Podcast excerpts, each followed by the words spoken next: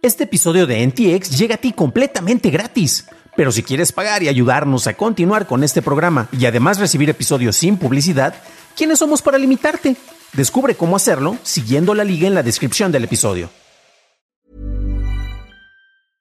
Everyone knows therapy is great for solving problems, but getting therapy has its own problems too, like finding the right therapist, fitting into their schedule, and of course, the cost. Well, BetterHelp can solve those problems.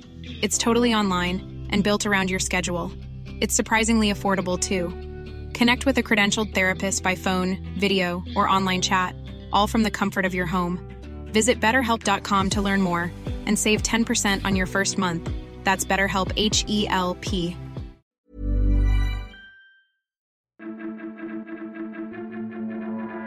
Prime Video transmitirá la NBA, Apple lanza su Vision Pro y Meta quiere su inteligencia artificial general. Estas son las noticias de Tecnología Express con la información más importante para el 20 de enero de 2024.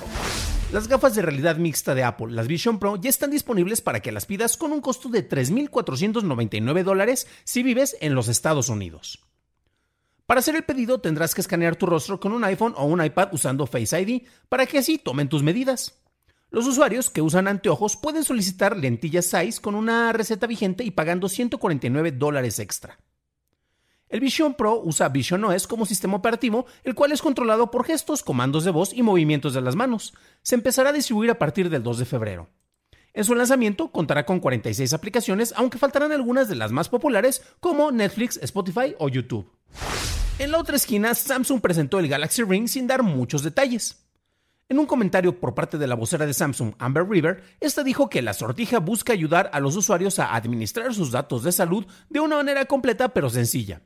Un prototipo fue visto por analistas como Avery Greengard, quien reveló que cuenta con tres acabados, es ligero y estará disponible durante el 2024.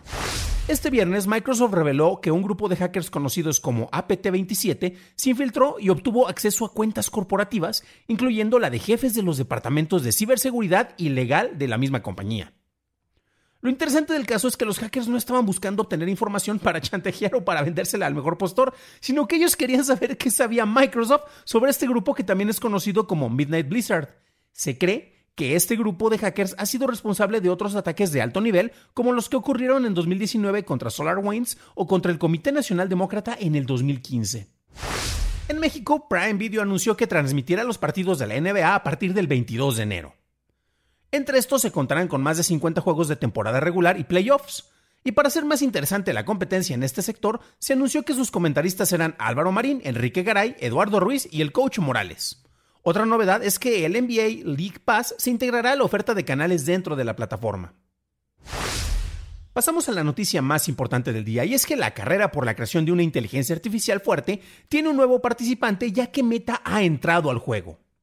Su director, Mark Zuckerberg, dijo que han llegado a la conclusión de que para desarrollar los productos que queremos necesitamos una inteligencia artificial general. No se reveló un cronograma de cuándo se alcanzará este tipo de IAS y menos se trató de definir la misma, pero se reveló que se trasladó el grupo de investigación de esta tecnología dentro de Meta, conocido como FAIR, a la misma sección en donde se ubica el equipo que crea productos basados en IAS generativas para las aplicaciones de Meta. Esas fueron las noticias y ahora pasamos al análisis. Pero antes de hacerlo, ya sabes qué hacer. Por favor, déjame una calificación de 5 estrellitas en Spotify o en Apple Podcast o un like en YouTube que no te cuesta nada. Por cierto, hablando de YouTube, gracias a nuestros nuevos suscriptores como Locote407, Rocío Palacios, Eden Silvestre y Robert Hirt. Bienvenidos a bordo, camaradas. La nueva guerra fría que tenemos no es como entre las grandes superpotencias como Rusia contra Estados Unidos, ahorita ni siquiera entre Rusia y China, por ejemplo. No se busca el desarrollo de armas nucleares, afortunadamente, y tampoco tienen como meta llegar a la Luna o a otro cuerpo celeste y plantar ahí una bandera para decir, este es mi territorio sino que ahora estamos hablando más bien de empresas que buscan incrementar sus capacidades tecnológicas para hacerlo, y para hacerlo ellos necesitan la ayuda de algo más poderoso que la inteligencia humana. Y claro, hablamos de la inteligencia artificial general o la inteligencia artificial fuerte. Y bueno, a final de cuentas, ya con esto tenemos a distintas de las empresas más importantes que están trabajando. Originalmente teníamos eh, algunas conocidas para todos los que saben de este programa, eh, como OpenAI, DeepMind y Anthropic. Y como ya vimos en la última nota antes de pasar al análisis, pues Mark Zuckerberg dice que quiere llegar a tener este tipo de tecnología y así poderla utilizar para el desarrollo de cosas mucho más avanzadas. Antes de continuar, disclaimer. El término de inteligencia artificial usualmente es empleado para describir cualquier cosa. O sea, mi celular tiene inteligencia artificial gracias a que la cámara tiene un sistema con el cual me ayuda a mejorar algunas de las fotos o aplicar algunos filtros de una manera inteligente y artificial. Y ese mismo término se está utilizando prácticamente para todo, es más una implementación de marketing. También se meten ahí los grandes modelos de lenguajes como el, mismo ChatGPT, los generadores eh, de, imágenes a partir de texto también. y también ahí podemos meter incluso a los asistentes digitales como Alexa o Siri, que de repente hasta no saben de lo que le estás hablando cuando les estás pidiendo que te reproduzcan eh, una canción, ¿no? Pero bueno, después de ese disclaimer, volvamos al tema en general. Y eh, tenemos que la llegada de esta supuesta superinteligencia artificial general, esta nos va a dejar obsoletos porque va a ser capaz de hacer, al menos al mismo nivel, distintos procesos intelectuales que nosotros somos capaces de hacer como seres humanos. Desde la implementación de sistemas mecánicos en la Segunda Guerra Mundial se ha predicho que esto iba a llegar. O sea, estamos hablando desde mediados, desde antes de mediados del siglo pasado, y pues bueno, en ese entonces se calculaba que iba a llegar en menos de dos décadas. Actualmente estamos en el 2024 y hay quienes dicen que está a menos de dos años de que surja. Los estudios más recientes y notables al respecto nos ayudan a encontrarnos con cuestionamientos filosóficos, así como entender lo que valoramos como inteligencia y cómo podemos asignar esa cualidad a otros seres.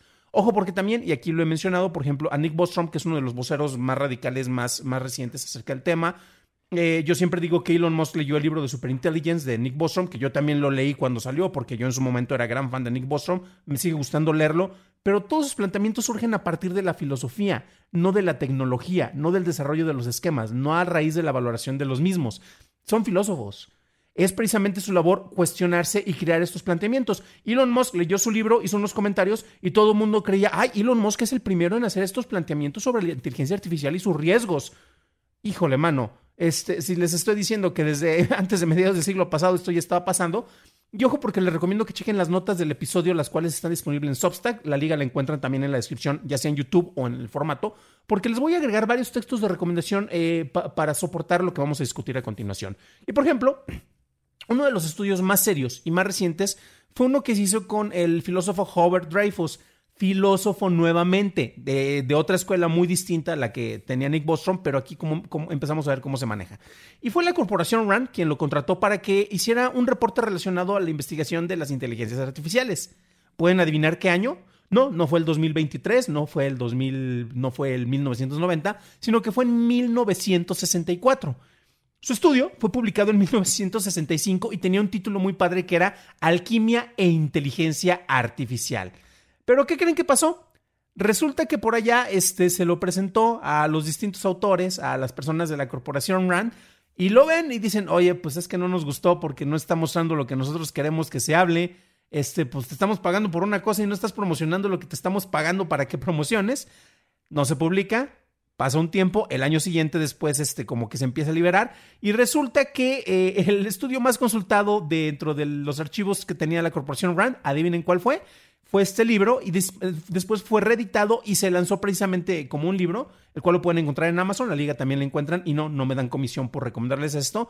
Y el libro se llamaba Lo que las computadoras no pueden hacer, What Computers Can Do, The Limits of Artificial Intelligence. Fue publicado y lanzado para el público en general en 1978, un texto que se escribió en 1964 este, bueno, fue cuando se empezó a hacer la investigación, pero vemos cómo todo esto no es nada nuevo, o sea, esto ya ha pasado por décadas y los que me dicen es que los avances de la inteligencia artificial desde ChatGPT en noviembre del año pasado son increíbles, perdón, en noviembre de hace, de, hace más de un año, este, son increíbles y veamos cómo avanza rapidísimo, híjole, ternuritas, este, vean el gran panorama que hay aquí alrededor de esto y sí se ha estado avanzando mucho, este, pero pues también veamos el contexto de todo lo que se está alegando, ¿no? Ahora bien, hay quienes hablan más en pro de la creación y del alcance de una inteligencia artificial fuerte, y estos usualmente son quienes te quieren vender el producto. Ahora entienden por qué los del Rand Corporation se enojaron por los resultados del estudio sobre este libro que, ¿cómo se llamaba? Como lo vemos en pantalla, lo que las computadoras no pueden hacer. Ellos querían que se promovieran los alcances de eso. Y esto lo estamos viendo con los nuevos voceros y no es sorpresa que, por ejemplo, eh, el mismo CEO que salió y luego entró de nuevo eh, de OpenAI sea quien promueve esto, ahora es Mark Zuckerberg, porque ellos te quieren vender productos y la implementación de los mismos, ¿no? Entonces es interesante porque pues ellos son eh, quienes están promoviendo esto y desde luego quieren eh, eh, exagerar incluso las capacidades que pueden tener todos estos sistemas porque a final de cuentas quieren que se vuelvan atractivos y quieren que creas que siempre van a estar a la vuelta de la esquina. Y bueno, mientras que muchas de estas visiones pueden ser positivas en el manejo de las regulaciones, porque eso nos ayuda a que si ya tenemos estos cuestionamientos, en los aspectos legales se busque prever la protección de distintos sectores, como el derecho de autor, por ejemplo, antes de que esto se desate para todo el mundo, eso es muy válido, pero siempre vale la pena tener un contacto con la realidad. Y honestamente, como lo mencionaba, llevamos décadas esperando para la llegada de estas grandes máquinas, ¿no? Del famoso Skynet, pero bueno.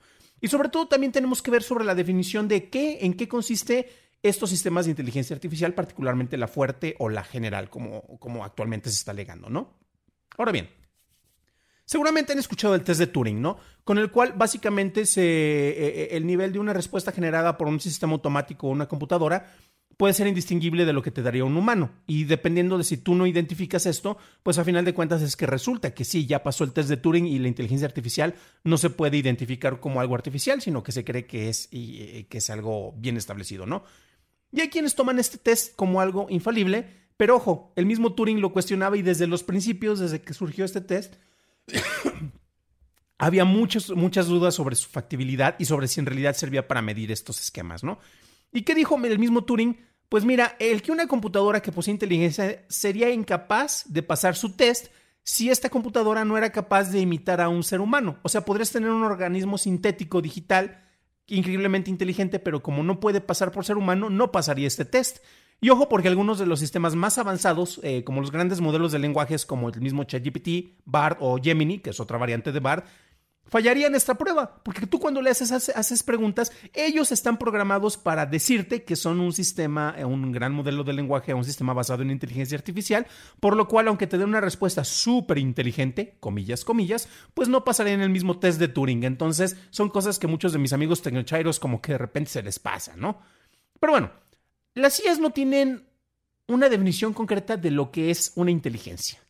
Sobre los seres vivos, eh, podemos decir que, por ejemplo, una rata o un perro son inteligentes, pero ¿qué es lo que debe de hacer una inteligencia artificial, por ejemplo, para que los investigadores puedan catalogarla como una inteligencia y que además es similar a la de estos animales que les estaba mencionando? O sea, por ejemplo, tú lo comparas con un husky, los huskies, son bien bonitos, pero son bien estúpidos. Y si tienes, por ejemplo, este, un pastor inglés, no, no un pastor inglés, un pastor australiano, no, hombre, chulada este, de, de, de animales y súper inteligentes, ¿no?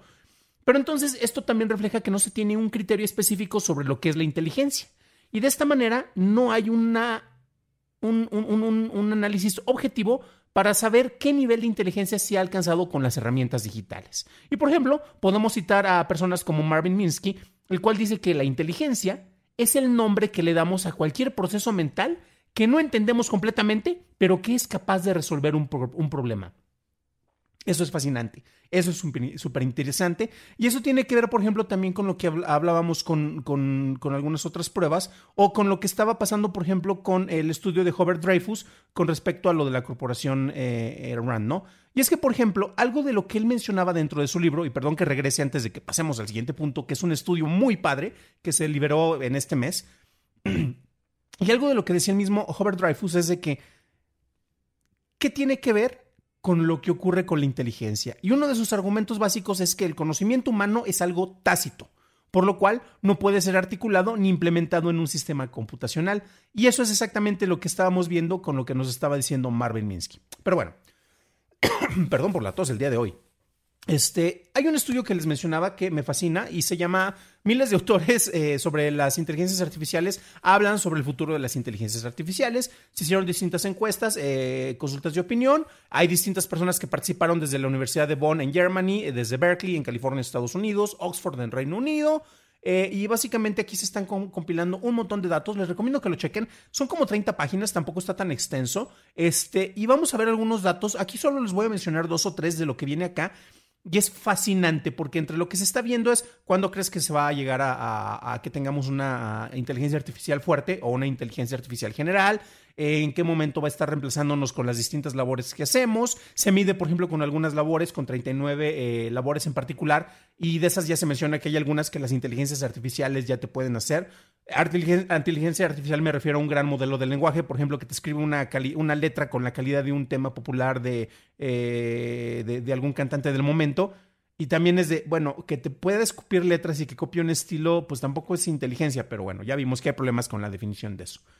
Y entonces aquí fueron consultados miles de autores sobre el futuro de las inteligencias artificiales y sobre ver las tendencias que están marcadas desde mediados del siglo pasado, como se los mencionaba, desde después de la Segunda Guerra Mundial, y cómo mucho de eso se sigue repitiendo. La inteligencia artificial general sigue estando a la vuelta de la esquina, en menos de dos décadas la vamos a tener, ¿no? Y es curioso porque las visiones por los expertos, o aún más por los superexpertos, estas son las personas que tienen un índice de, falibilidad menor al de los demás, o sea, que le atinan más, a las predicciones en pocas palabras, y hacen sus predicciones y básicamente en realidad no son optimistas sobre el alcance de la tan deseada inteligencia artificial fuerte. No creen tampoco que va a estar en el mismo nivel o con la misma velocidad de lo que nos están diciendo los que nos quieren vender estos sueños de silicón para que les compremos sus productos, ¿no? Y por ejemplo, las visiones por los expertos, o aún más, como los, los super expertos, como se les mencionaba, no son optimistas, pero los más optimistas creen que podría llegar en décadas, alrededor de dos décadas. ¿Les suena conocido? Eso nos lo dijeron desde los 40, ¿no? Y curiosamente es interesante porque, eh, pues, esto, además de que se está repitiendo, vemos cómo em, Al momento de hacer las comparativas con estudios hechos de, manera longitudinal a lo largo del, tiempo, no importa el nivel de expertise que tengan, resulta que tienen casi casi el mismo nivel de confiabilidad que un volado, que es casi casi 50% que sí, 50% que no, a menos que la moneda esté truqueada. Entonces, estos estudios nos ayudan a ubicar precisamente lo que nosotros podemos creer que va a estar ocurriendo, pero al final de cuentas, pues son previsiones, es casi casi como jugarle con, nuevamente a los volados, al melate tal vez no, pero bueno. Y bueno, Les mencionaba algunas de las tareas que se podrían estar eh, precisamente ya siendo reemplazado el ser humano por una inteligencia artificial. Y a final de cuentas, pues bueno, eh, pues no, no son muchas y hay cosas que, por ejemplo, lo más sencillo es un texto que te lo puedan generar.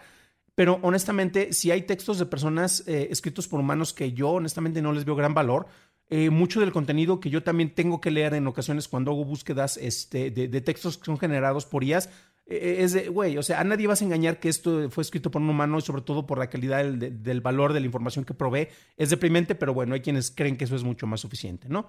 Pero bueno, y vamos a revisar y ya para la conclusión, por un lado tenemos voceros que hablan sobre los grandes avances de las inteligencias artificiales y cómo estábamos cada vez más cerca de tener esta nueva especie con inteligencia y conciencia digital.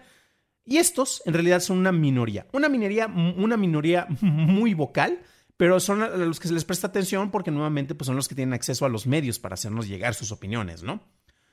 Eh, sus aportaciones tienen que ver más con los planteamientos filosóficos y planteamientos teóricos que con las implementaciones tecnológicas en el terreno real de las cosas que tú y yo vamos a poder utilizar con esta tecnología. Y ojo, porque esto no implica que no hay avances concretos, porque sí lo ha habido, ya que podemos ver que las optimizaciones hechas en empresas, en las cuales están utilizando muchos de estos nuevos sistemas, pues están ayudando a generar despidos pero son despidos que ya estaban programados y precisamente son para eficientar a los trabajadores que ya tienes para que puedan suplementar con estas herramientas la falta de distinto personal. Y esto viene curiosamente después de periodos de sobrecontrataciones en distintos sectores y han afectado a empresas eh, como Google, como Meta o como Amazon, las cuales en teoría deberían de tener un mejor conocimiento sobre cómo las tecnologías afectan a sus fuerzas laborales humanas. Para una revisión más a detalle en inglés, visita dailytechnewshow.com en donde encontrarás notas y ligas de interés.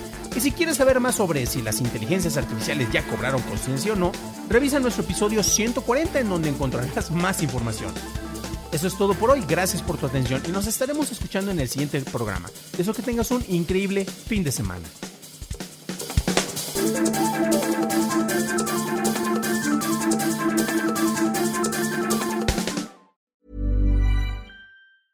Hey, it's Danny Pellegrino from Everything Iconic.